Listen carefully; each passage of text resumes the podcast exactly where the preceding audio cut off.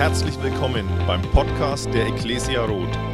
Wir freuen uns, dass du dir die Zeit nimmst, diese Predigt anzuhören und wünschen dir dabei eine ermutigende Begegnung mit Gott.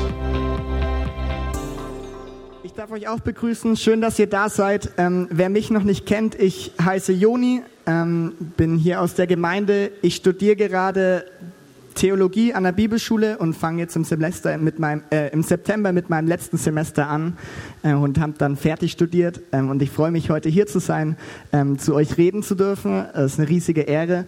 Ähm, und ich hoffe und ich bete, dass wir einfach erleben, wie Gott spricht und wie wir wirklich hören, dass Gott was zu sagen hat heute Morgen. Ich habe ein Thema, das mich ähm, das ich sehr cool finde und ich glaube, das ist sehr relevant für uns als Kirche. Und bevor wir richtig reinstarten, habe ich ein Video dabei. Vielleicht kennt es der ein oder andere schon. Ähm, das schauen wir uns einmal zusammen an und dann schauen wir mal, worum es eigentlich geht. Zeit heimzukommen, Edeka. Ähm, ich weiß nicht, ob du das, die Werbung schon mal gesehen hast. Sieht wie ein extrem emotionaler Film aus ist aber eigentlich nur Werbung für einen Lebensmittelladen ähm, oder einen Supermarkt.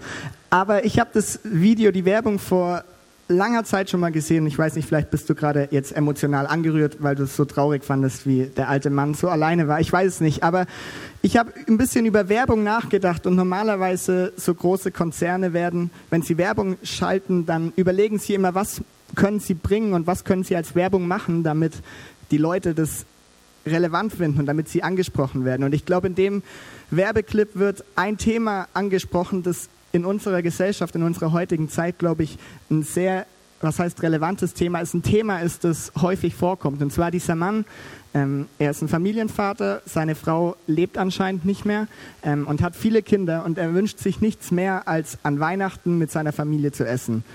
Das Problem ist aber, dass die Familie irgendwie nie kommt. Und wir sehen, Jahr für Jahr ist er alleine an dem großen Tisch und er schafft es nicht, die Familie herzukriegen. Erst wenn er so tut, als wäre er gestorben und die Familie zur, zur Beerdigung einlädt, kommen plötzlich alle wieder.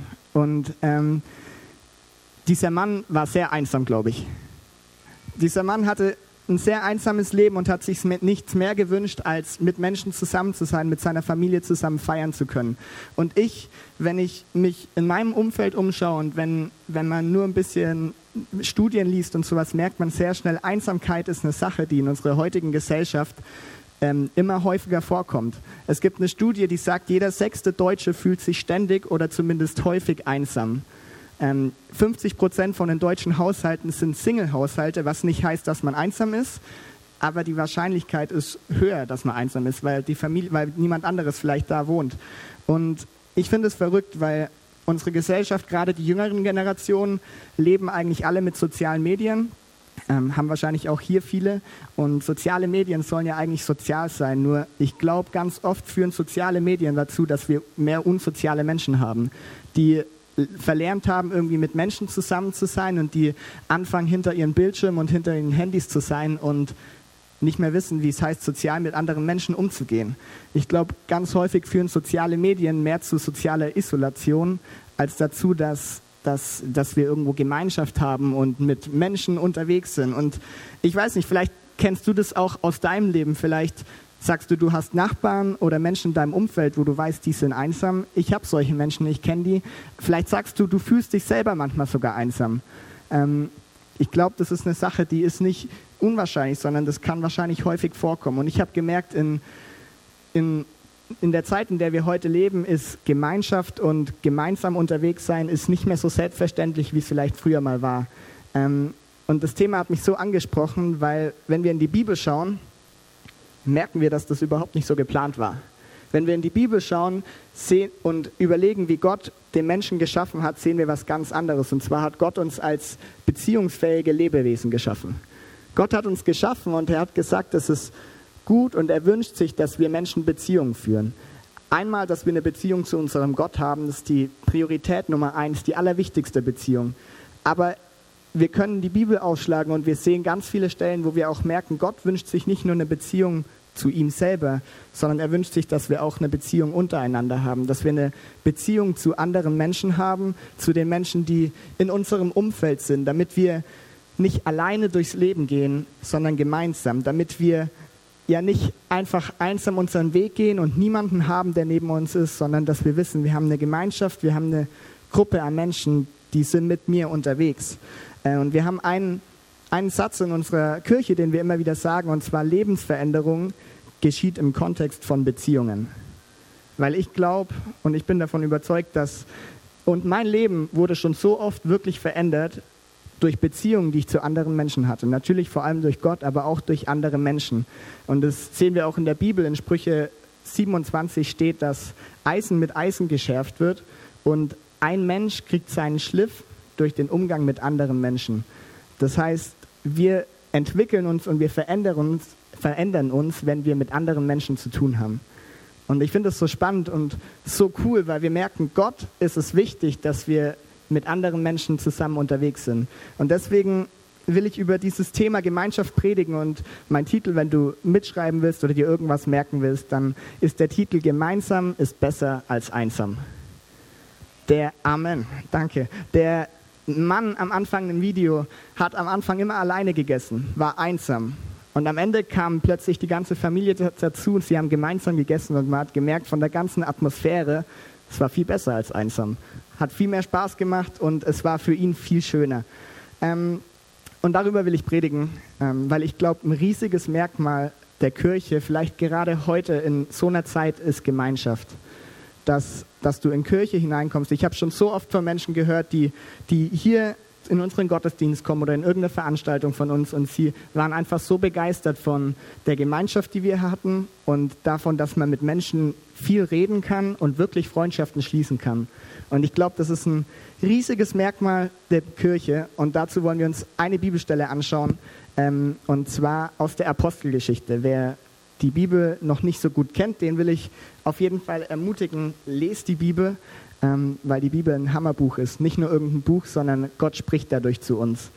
Ähm, die Apostelgeschichte ist im zweiten Teil der Bibel ähm, und damit wir es zeitlich ein bisschen einordnen können, Jesus wurde am, ist am Kreuz gestorben, wurde begraben, ist auferstanden, was wir an Ostern gefeiert haben, und ist in den Himmel aufgefahren. Und die Apostelgeschichte spielt danach und wir sehen, wie die Menschen damals gelebt haben, nachdem Jesus nicht mehr da war. Der Heilige Geist ist gekommen und es hat plötzlich was Neues angefangen und die Kirche entstand. Wir können in der Apostelgeschichte lesen, wie die erste Kirche entsteht. Und wir wollen da direkt am Anfang eine Bibelstelle lesen, ähm, weil wir da ganz gut sehen können, wie die Menschen damals eigentlich zusammengelebt haben und wie das Leben damals aussah. Und du kannst gerne auch mal überlegen, wie das bei dir heute aussieht, ob du da Parallelen findest oder ob du sagst, das klingt ganz komisch und kennst du nicht. Wir lesen mal Apostelgeschichte 2, ab Vers 42. Da steht, sie hielten beharrlich an der Lehre der Apostel fest, an der geschwisterlichen Gemeinschaft, am Brechen des Brotes und an den gemeinsamen Gebeten. Das sind vier Punkte und die werden oft als die vier Stützen der Gemeinde bezeichnet. Einmal die Verkündigung, die Lehre, wenn wir einfach hier sonntags Predigten hören, weil wir aus dem, Gottes, aus dem Wort Gottes hören und dadurch Ratschläge für unser Leben bekommen und Wegweisung bekommen. Das zweite ist Gemeinschaft, das Thema, über das wir heute sprechen. Brechen des Brotes ist das Abendmahl und steht einfach dafür, dass wir uns daran erinnern, dass Jesus für uns gestorben ist und was er für uns gegeben hat. Und die vierte Stütze, wenn man so will, ist gemeinsames Gebet. Haben wir heute auch schon gemacht, wurde auch angeboten, ist auch ein fester Bestandteil von unserer Kirche. Und es geht weiter. Jeden Einzelnen ergriff eine tiefe Ehrfurcht vor Gott. Und durch die Apostel geschahen viele Wunder und außergewöhnliche Zeichen. Alle gläubig gewordenen aber bildeten eine Gemeinschaft und, hatten, und sie hatten alles gemeinsam. Wer ein Grundstück oder anderen Besitz hatte, verkaufte es und verteilte den Erlös an die Bedürftigen. Tag für Tag kamen sie einmütig im Tempel zusammen und in ihren Häusern brachen sie das Brot und trafen sich mit jubelnder Freude und redlichem Herzen zu gemeinsamen Mahlzeiten. Sie lobten Gott und waren im ganzen Volk angesehen. Täglich fügte der Herr solche, die gerettet wurden, ihrer Gemeinschaft hinzu. Du hast die Stelle vielleicht schon mal gelesen. Ähm, ist, glaube ich, eine sehr bekannte Stelle, wenn es um Gemeinde, wenn es um Kirche geht. Jedes Mal, wenn ich, wenn ich das höre oder lese, denke ich mir einfach nur, es ist so krass, von so einer Kirche träume ich.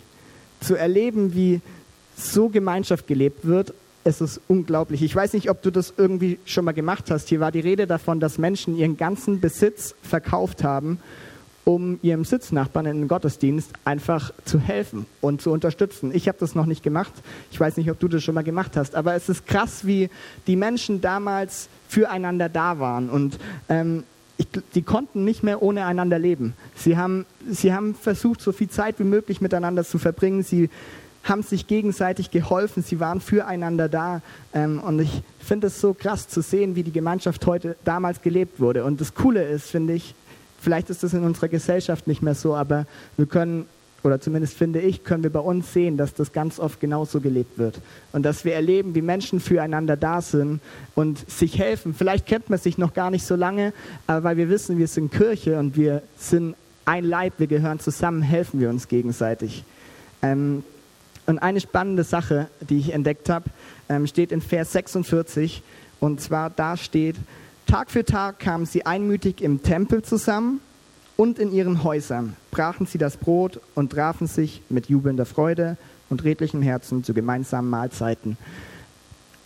Wenn wir wissen wollen, wie die erste Kirche funktioniert hat und wie, wie die ihr Leben gelebt hat, dann können wir schnell sehen, sie haben sich einmal im Tempel getroffen im Tempel war, kamen alle Menschen zusammen und sie haben Gott gefeiert. Sie haben ihn gesucht, sie haben Lobpreis gemacht, wie wir es gerade eben gemacht haben. Sie haben gebetet, sie haben die Bibel aus der, aus der Schrift vorgelesen, sie haben zusammen gebetet. Ähm, und wenn wir, wenn wir wissen, dass dort alle zusammengekommen sind, dann wissen wir nach der Apostelgeschichte, es sind mindestens 3000 Menschen gewesen. Weil wir schon lesen, dass 3000 Menschen damals zum Glauben gekommen sind. Das heißt, mindestens 3000 Menschen ein bisschen mehr als wir hier sind. Und sie sind zusammengekommen im Tempel, um zu feiern. Ähm, und das können wir so gut vergleichen mit dem, was wir gerade machen und was wir jeden Sonntagmorgen machen, was wir Freitagabends machen, was wir sonst nicht in den Ferien, aber sonst Sonntagabends auch machen in unseren Gottesdiensten. Wir kommen als Kirche zusammen und wir suchen Gott und wir wollen von ihm hören. Aber was ich so cool finde, Kirche bleibt nicht an diesem einen Treffen stehen, sondern es geht noch weiter. Und wir lesen, dass sie sich auch in den privaten Häusern getroffen haben. Und ich kenne mich nicht so gut aus, ich weiß nicht, wie die Häuser damals aussahen, aber ich vermute, in die Häuser haben keine 3000 Menschen gepasst. Außer sie hatten riesige Häuser. Ähm, und in diesen Häusern haben sie sich in kleineren Gruppen getroffen. In, in kleineren Gruppen, in denen du vielleicht viel besser den Namen von dem anderen merken kannst, in der du vielleicht viel besser weißt, wie es dem anderen eigentlich geht. Ähm, und sie haben sich nicht nur im Tempel getroffen, sondern eben auch in den Häusern in kleineren Rahmen, in kleineren Gruppen, wo du viel besser noch Gemeinschaft leben kannst. Weil ich weiß nicht, ob du das kennst. Ich habe so oft die Situation, dass ich hier im Gottesdienst bin und ich tue mir so schwer mit den ganzen Namen, weil wir so viele Menschen hier haben und so viele Menschen neu dazukommen und ich kann mir nicht jeden Namen immer merken.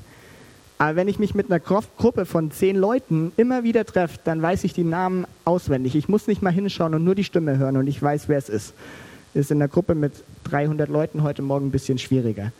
Aber genau deswegen ist es, glaube ich, gut, diese kleinen Gruppen zu haben. Und ich finde es so cool, wir als Kirche leben es genau so. Das ist unser Vorbild, was wir gerade gelesen haben. Wir treffen uns sonntags, aber wir treffen uns auch unter der Woche. Wir treffen uns in Kleingruppen, wir treffen uns in Teams. Wir treffen uns einfach in Gruppen, in denen wir leichter mit Menschen gemeinsam unterwegs sein können.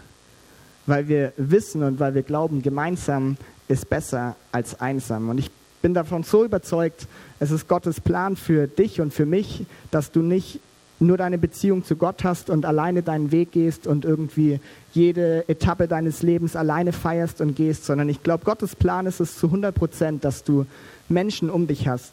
Menschen, mit denen du diese Siege und diese Etappen vielleicht feiern kannst. Menschen, die aber auch mit dir da sind und bei dir sind, wenn es dir nicht so gut geht und die trotzdem mit dir sind und gemeinsam mit dir unterwegs sind. Ähm, und das ist eigentlich der ganze Punkt, den ich heute sagen will. Gemeinsam ist besser als einsam. Aber ich habe gleich noch eine Bibelstelle, die das noch ein bisschen besser beschreibt, ähm, die uns noch ein bisschen mehr Einblick gibt, warum ist es eigentlich so gut, Gemeinschaft zu haben. Warum ist es eigentlich so gut, gemeinsam unterwegs zu sein? Weil manchmal ist es doch auch kompliziert, weil man muss mit Leuten sich absprechen, manchmal hat man Meinungsverschiedenheiten. Wenn ich alleine bin, kann ich machen, was ich will.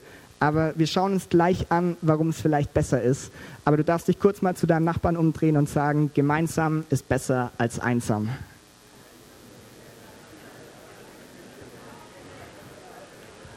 Traumhaft. Amen. Hier werden schon neue Freundschaften geschlossen. Ähm, was ich so cool finde, ist, unsere ganze Bibel ist voll mit diesem Aspekt der Gemeinschaft. Und ich lese euch mal kurz ein paar Verse vor, ähm, einfach aus dem Zusammenhang gerissen, ähm, aber ein paar Verse, die du vielleicht aus dem Neuen Testament kennst. Und zwar, vielleicht kennst du, liebt euch untereinander, wie ich euch lieb habe. Oder die brüderliche Liebe untereinander sei herzlich. Darum nehmt einander an, wie Christus euch angenommen hat. Oder ertragt einer den anderen in Demut. Und, einer, äh, und ein jeder sehe nicht auf das Seine, sondern auf das, was dem anderen dient. Noch einer, so tröstet euch untereinander. Und ein letzter, lasst uns aufeinander Acht haben und uns anreizen zur Liebe und zu guten Werken. Ich weiß nicht, ob du den einen oder anderen Vers schon mal gehört hast. Fast jeder Vers, von, von denen ich, gerade vorgelesen habe, hat irgendwie ein Wort wie füreinander, einander, untereinander oder irgendwie sowas ähnliches ähm, in sich drin, weil alle, alle Verse, die ich gerade gelesen habe, sind, ähm, sind Befehle oder sind Ratschläge, die meistens Paulus an die Gemeinde im Neuen Testament schreibt. Und wenn du einsam unterwegs bist, dein Leben einsam gestaltest, dann werden dir die meisten Tipps nichts helfen. Weil wenn du alleine bist, dann wirst du dich nicht untereinander trösten können, weil du bist ja einsam. Aber wenn du mit anderen Menschen unterwegs bist, dann kannst du es tun. Wenn du mit anderen Menschen unterwegs bist, dann kannst du ähm, einen anderen so lieben, wie Jesus dich geliebt hat. Dann kannst du einen anderen auch ertragen. Wenn du alleine unterwegs bist, dann kannst du niemanden in Demut ertragen. Wenn du mit anderen unterwegs bist, dann kannst du auf den anderen Acht haben. Und wir sehen, das ganze Neue Testament hat das immer als Fundament. Die Kirche ist eine Gemeinschaft, die gemeinsam unterwegs ist. Und deswegen gibt es so viele von diesen Versen. Und ich finde es einfach cool, das zu wissen. Und wenn wir auf unsere heutige Zeit schauen, unsere Gesellschaft verlernt es vielleicht. Vielleicht werden, gehen immer mehr Menschen irgendwie in die soziale Isolation und sie, ähm, sie wollen nicht mehr mit anderen Menschen zu tun haben, dann dürfen wir wissen, die Bibel hat schon vor 2700 Jahren ähm, uns was anderes gelehrt und gezeigt, dass das, was wir jetzt gerade vielleicht verlernen, oft als Menschen gar nicht so gut ist.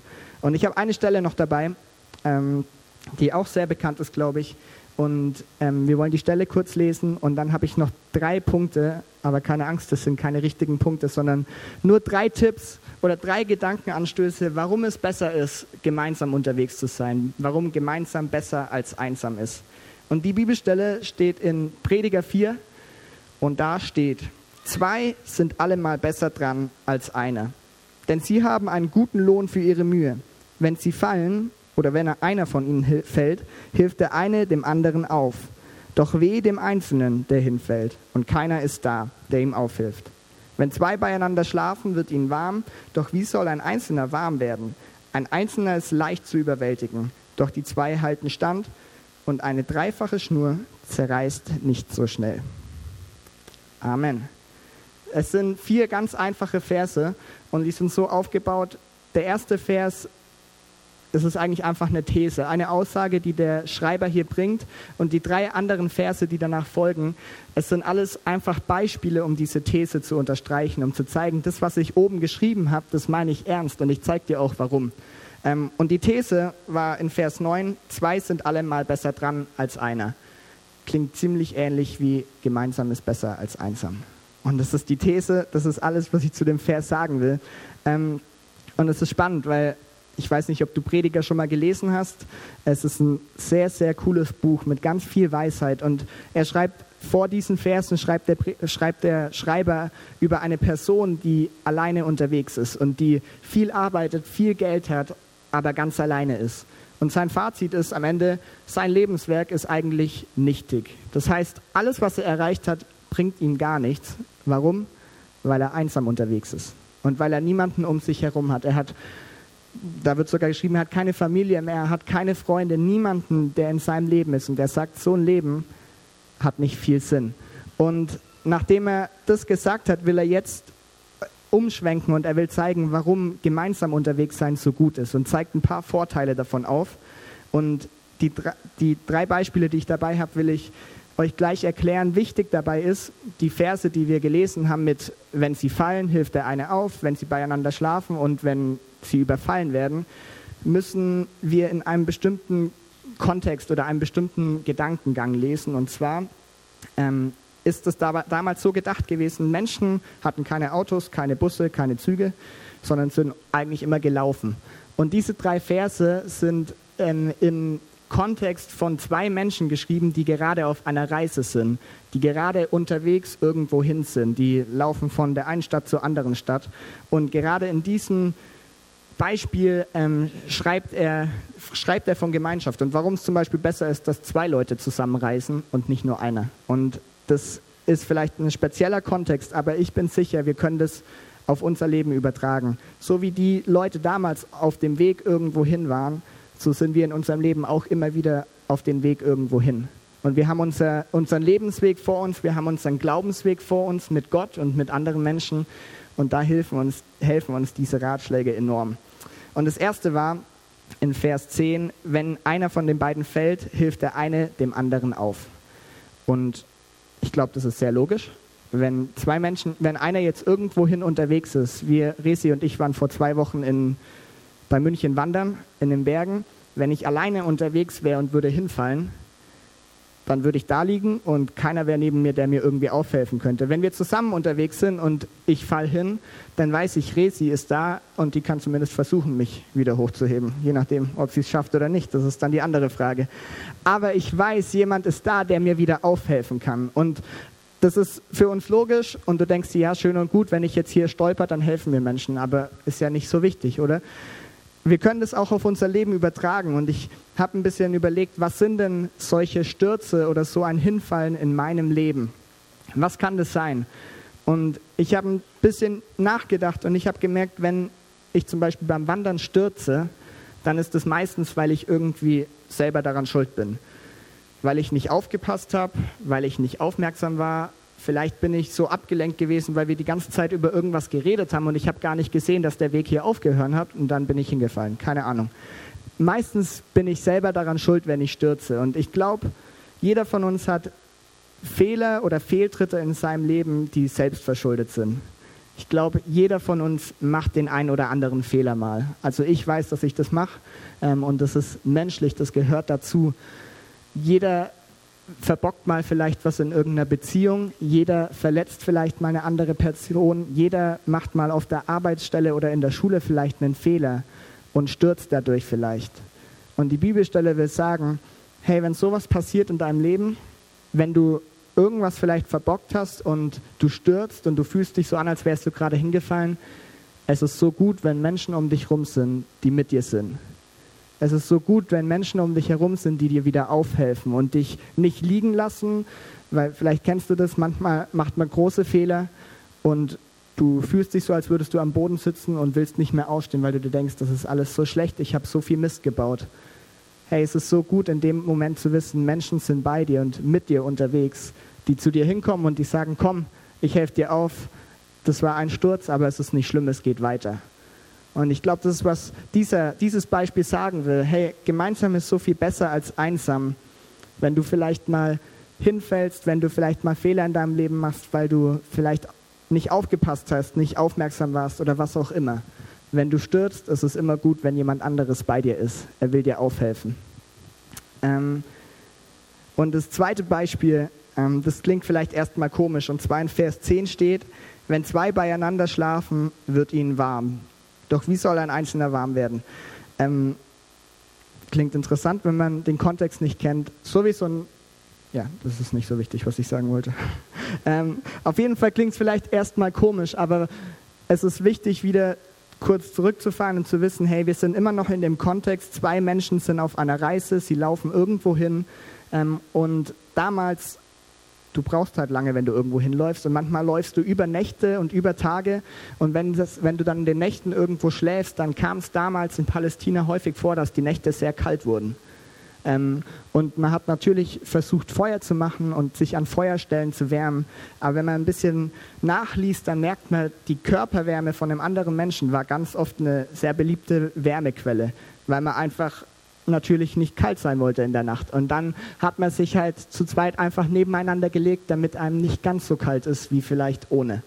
Ähm, und es hat, ähm, ich habe gelesen, das Beisammenschlafen galt damals als Freundschaftsstück. Ist eine andere Welt gewesen oder ein anderer äh, Hintergrund. Bei uns ist das heute nicht mehr so, weil wir alle überall Heizung haben und wir müssen uns nicht mit unseren Freunden, Freunden zusammen hinlegen, damit uns nicht kalt wird. Aber damals war es so. Das ist wichtig zu wissen. Und ähm, wie können wir das auf unser Leben übertragen? Ähm, wirkt erstmal schwierig, aber ich habe eine Sache gelesen, die ich sehr spannend fand. Und zwar, wir können das im übertragenen Sinn verstehen. Und zwar in dem Sinne, dass wenn jemand bei dir liegt und dir Wärme gibt, dann heißt es, er ist sehr nah an dir dran. Und er ist bei dir und er gibt dir Wärme und wir, es gibt, glaube das Wort Herzenswärme oder sowas, oder zumindest habe ich mir das mal gedacht. Ähm, und ich habe gelesen, man kann das im übertragenen emotionalen Sinn verstehen. Im Sinne von, jemand gibt dir Wärme, das heißt, er ist bei dir da und hat irgendwo eine emotionale Bindung zu dir. Ich gebe dir ein Beispiel. Ich bin auf Berühr, auf der Bibelschule gerade und ähm, Tim, der ist heute nicht hier, und noch ein anderer Freund. Wir waren die letzten zwei Jahre oder sowas auf einem Zimmer. Und das, ich habe gemerkt, das tut mir so gut, weil wir gemeinsam unterwegs waren. Und da ist genau das passiert. Ich hatte irgendwo eine emotionale Bindung zu Tim und habe ich immer noch zu Lukas. Ähm, und es sah so aus, wenn wir Sonntagnacht mit dem Zug nach Erzhausen gefahren sind und um halb zwei ankamen, alle müde und fertig waren, aber doch alle gleichzeitig angekommen sind, dann war das ein Ort, wo wir über alles sprechen konnten. Und wir konnten, wir konnten über unsere Verzweiflung reden, wir konnten über unsere Ängste reden, wo wir gerade vielleicht Schwierigkeiten haben, wo wir gerade herausgefordert sind. Wir konnten über alles sprechen, was, was gerade unser Herz bedrückt. Und ich glaube, genau sowas ist gemeint. Wenn du gemeinsam mit Menschen unterwegs bist, dann hast du einen Ort, wo du genau das tun kannst wenn du mit einer Situation gerade enorm herausgefordert bist und du merkst, du, du brauchst neue Hoffnung oder du, du bist mutlos geworden, dann tun dir Menschen so gut, die bei dir sind und die dir gut zusprechen können und die dir bildlich gesprochen Wärme geben können und die, die einfach zuhören und dich mal reden lassen und die vielleicht einfach da sind, um zu sagen, hey, ich bin für dich da und du bist nicht alleine in dieser Not, in dieser Situation. Ähm, und das finde ich so cool. Das ist so wertvoll. Ich habe das so oft erlebt. Ähm, ich war auch ein Jahr in Australien. Da haben wir, habe ich glaube ich schon mal erzählt, in einer Wohnung gelebt mit sieben Leuten. Mit einem, ich weiß es nicht mehr, einem Norweger, einem Kanadier, Australien und Amerikaner. Eine ganz bunte Mischung. Und es war eigentlich total komisch, aber so wertvoll, weil wir gemeinsam unterwegs waren. Und mein Mitbewohner oder mein Zimmermitbewohner hieß Ben, er war Kanadier und Ben hatte ähm, Depressionen. Und es war enorm schwierig, weil er oft einfach richtig depressiv war und nicht aus dem Bett aufgestanden ist. Und wir haben in der Zeit gemerkt, es ist so gut, dass wir gemeinsam unterwegs sind.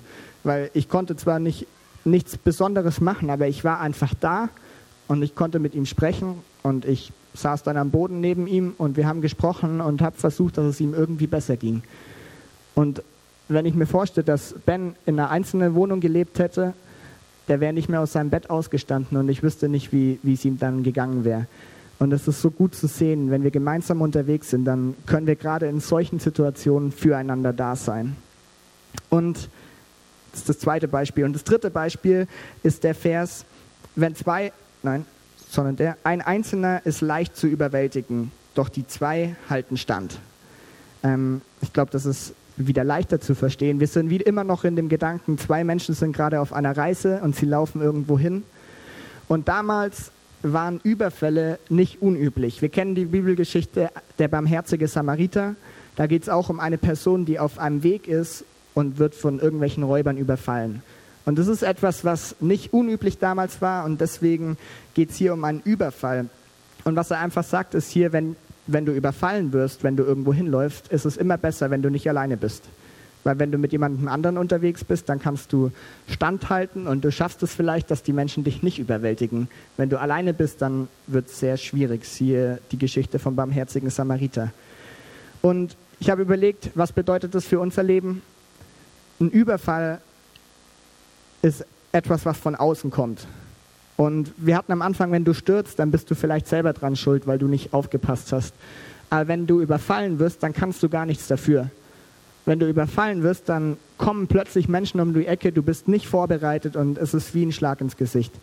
Und ich glaube, das ist was, was wir in unserem Leben auch immer wieder erleben. Es sind äußere Umstände, die, die dein Leben schwierig machen, die mein Leben schwierig machen. Ähm, sei es irgendeine schwierige Situation in der Familie, sei es irgendein Todesfall, irgendeine Krankheit, irgendetwas, was dich herausfordert. Ein äußerer Umstand, ein Überfall. Und genau hier das Gleiche wieder. Es ist so gut, wenn du in so einer Situation gemeinsam unterwegs bist. Wenn du gemeinsam mit Menschen unterwegs bist, die dich in solchen Situationen stützen wollen. Und ich habe auch hier ein Beispiel dafür, um, um das greifbarer zu machen. Ähm, und zwar von meiner Mama. Ich glaube, von der habe ich auch schon immer wieder hier erzählt, weil ich meine Mama einfach cool finde und sie ist ein riesiges Vorbild für mich. Gerade in den letzten Monaten, weil ich nicht genau weiß, was mit meiner Mama gerade passiert, aber sie verändert sich ziemlich cool. Ähm, und zwar, meine Mama, oder ich fange so an, wir, haben, wir wohnen in so einer Siedlung in Schwabach und wir haben gerade extrem viele Situationen, die komisch sind in Familien. Also ein kleines Kind kriegt plötzlich einen Tumor und ist jetzt seit Monaten im Krankenhaus. Und die Familie hat drei, vier Kinder und ist überfordert.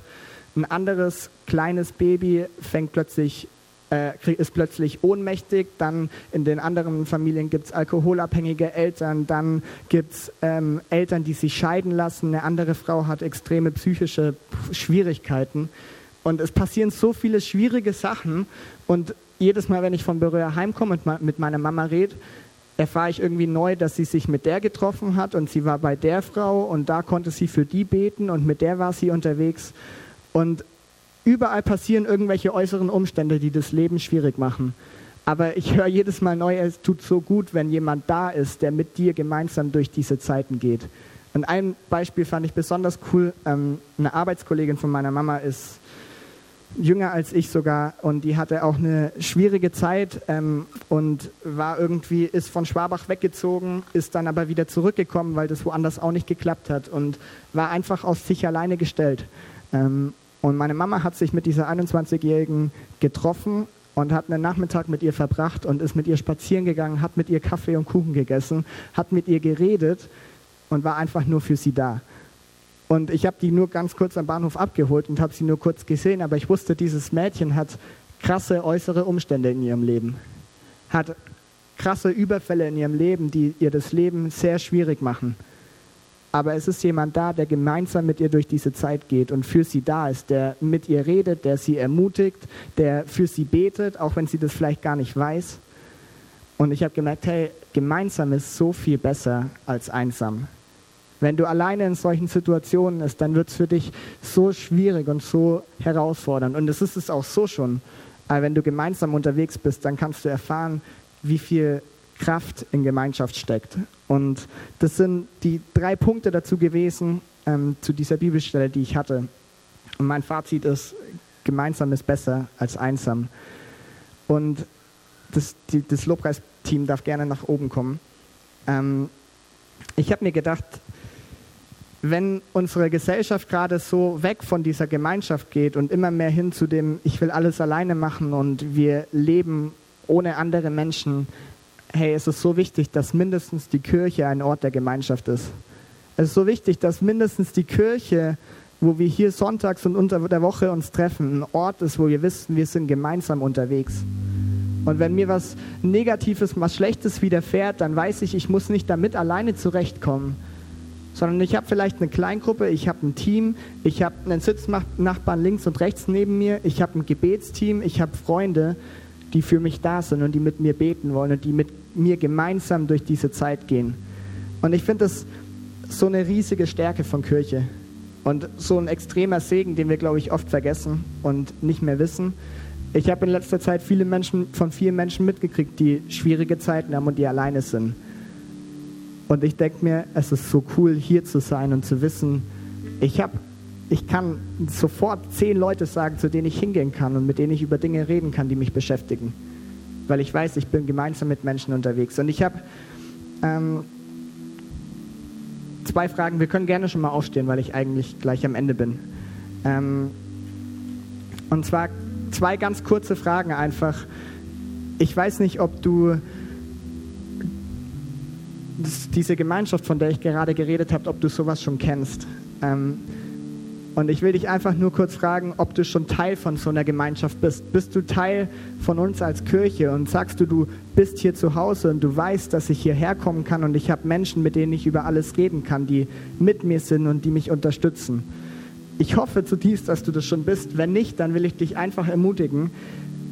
Fang heute damit an und such dir Menschen, mit denen du ähm, mit denen du gemeinsam unterwegs sein kannst. Und das ist eine ganz einfache Form, hören wir später noch, ist eine Kleingruppe, die sich unter der Woche trifft ähm, und wo du merkst, das sind sieben, acht, neun Leute, die das Leben mit dir teilen. Und wenn du das noch nicht hast, dann will ich dich einfach ermutigen, änder daran was. Weil Kirche, wenn du denkst, Kirche ist nur der Gottesdienst sonntags, dann ist das noch lange nicht alles, sondern es gibt noch so viel mehr. Und eine zweite Frage, ähm, wenn wir haben jetzt darüber gesprochen, ob du Teil so einer Gemeinschaft bist. Die zweite Frage, die ich spannend finde, ist das, kennst du Menschen in deinem Leben, in deinem Umfeld, die noch nicht so eine Gemeinschaft haben? Kennst du Menschen in deinem Umfeld, die noch nicht gemeinsam mit jemandem unterwegs sind? Ich bin mir sicher, du kennst so jemanden und du weißt, hast vielleicht jemanden vor Auge sogar. Und ich will dich fragen, hey, vielleicht bist du ja die Person, die gemeinsam mit der anderen, mit deinem Freund, mit deinem Nachbarn unterwegs ist. Vielleicht bist du die Person, die wie meine Mama mit irgendeiner Arbeitskollegin einen Tag verbringt, nur damit sie nicht alleine und einsam unterwegs sein muss. Ich weiß nicht, vielleicht, vielleicht merkst du ja, das wäre was, oder vielleicht bist du noch nicht so begeistert von. Aber ich glaube, als Kirche haben wir es so cool und so schön und es ist einfach genial, hier zu sein aber Kirche ist kein isolierter Club. Wenn wir die Apostelgeschichte, die Verse, die wir vorher gelesen haben, sehen wir die geniale Gemeinschaft, die die Kirche hatte. Aber in Vers 47 stand, dass, dass die, die, das Gottesvolk, dass die Kirche bei dem normalen Volk angesehen war. Und andere Übersetzungen erzählen davon, dass Gottes Volk nicht nur für sich geblieben ist, und die Kirche war kein Club, der nur für sich war, sondern sie sind nach außen gegangen zu den anderen Menschen. Und die Gemeinschaft und die Liebe, die sie in der Kirche erlebt haben, mit der sind sie nach außen gegangen zu Menschen, die das noch nicht erlebt haben. Hey, und ich will dich ermutigen, sei einer von diesen Menschen, der, der zu seinem Arbeitskollegen, zu seinem Nachbarn, zu seinen Freunden hingeht und diese Gemeinschaft einfach zu ihnen bringt, diese Liebe zu ihnen bringt und diese Offenheit zu wissen, dass man gemeinsam mit jemandem unterwegs ist. Es wäre so cool, wenn wir in Roten einen Unterschied machen, weil wir einfach ganz viele Menschen haben, die das leben und die wissen, gemeinsam ist viel besser als einsam. Und das gilt nicht nur für Kirche, sondern auch für alle Menschen, die, die noch nicht in Kirche sind. Es wäre so genial, wenn wir da einen Unterschied machen würden. Und ich bin am Ende, ich würde gern gleich noch beten, aber wir können einmal die Augen schließen, ähm, damit jeder sich konzentrieren kann und nicht abgelenkt wird. Und ich habe heute viel über, über die Beziehung zwischen Menschen gesprochen, über Gemeinschaft. Aber ein Punkt, der mir extrem wichtig ist, ist der, dass keine Beziehung, keine Freundschaft zu irgendeinem Menschen ersetzt jemals unsere Beziehung zu Gott. Sondern die, die Beziehung zu Gott ist immer Priorität eins.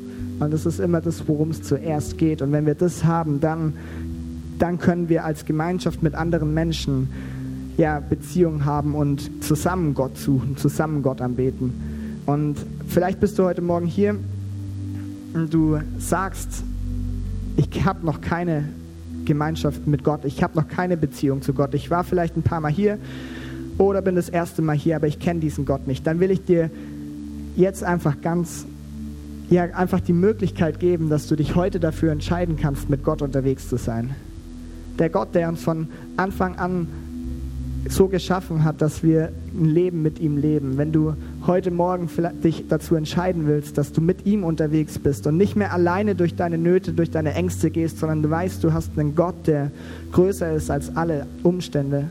Wenn du dich heute dafür entscheiden willst, dann darfst du jetzt einfach ganz kurz, während die Augen geschlossen sind, deine Hand einmal heben, nur als Zeichen und Ausdruck von dir selber, um zu zeigen, ich will mit Gott unterwegs sein. Wenn du das willst, dann darfst du das jetzt einmal kurz tun.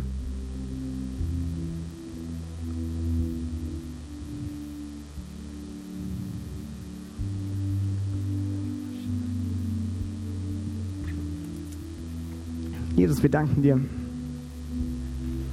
Wir danken dir, dass du so gut bist und dass du uns liebst und dass du dich danach sehnst, Beziehung mit uns zu haben und mit uns durch unser Leben zu gehen, Jesus, dass du unser Begleiter bist. Und ich danke dir für jede Hand, für jede Hand, die sich gerade gemeldet hat. Und ich bete, dass du kommst und dass du diese Hand, die sich gerade ausgestreckt hast, an die Hand nimmst, an deine Hand nimmst und mit ihr durchs Leben gehst, Jesus. Und dass die Person immer mehr erleben dürfen, dass du ein guter Gott bist, der sie führt und der für sie da ist, der allmächtig ist. Und du siehst jede Person, die heute auch hier ist und die sich von dem Thema Gemeinschaft vielleicht angesprochen fühlt und die merkt, sie will vielleicht mehr Teil der Gemeinschaft werden. Jesus, dann bete ich, dass, ja, dass, dass heute einfach Entscheidungen getroffen werden, einfach in diese Gemeinschaft hineinzukommen, nicht nur außen zu stehen, sondern wirklich dabei zu sein. Und ich bete für uns als Kirche, dass wir, ja, dass wir kein Club bleiben, der nur für sich ist. Keine Gruppe, keine Gemeinschaft, die nur für sich ist, sondern ich bete, dass wir einen roten Unterschied machen, weil wir, ja, weil wir Gemeinschaft haben und Liebe haben, die wir mit Menschen teilen wollen. Mit Menschen, die dich noch nicht kennen. Und ich bete, dass wir erleben dürfen, wie in Rot immer mehr Menschen ja zu dir finden, weil, weil sie einfach in ihrem Alltag Kontakte zu Christen haben, die, die von dir erzählen und die dich bezeugen, Jesus. Da bete ich so sehr darum und ich danke dir dafür, dass du gut bist, dass du liebevoll bist, Jesus, und dass du heute Morgen hier bist. Wir lieben dich, Jesus. Amen. Wir hoffen, dass dir diese Predigt gefallen hat und dich in deinem Leben mit Gott stärkt. Außerdem wollen wir dich gerne besser kennenlernen. Dazu bist du herzlich eingeladen, unsere Sonntagsgottesdienste um 10 und 17 Uhr zu besuchen. Schau doch mal auf www.ecclesia-rot.de vorbei oder auf den sozialen Medien unter Ecclesia Rot. Wir freuen uns auf dich.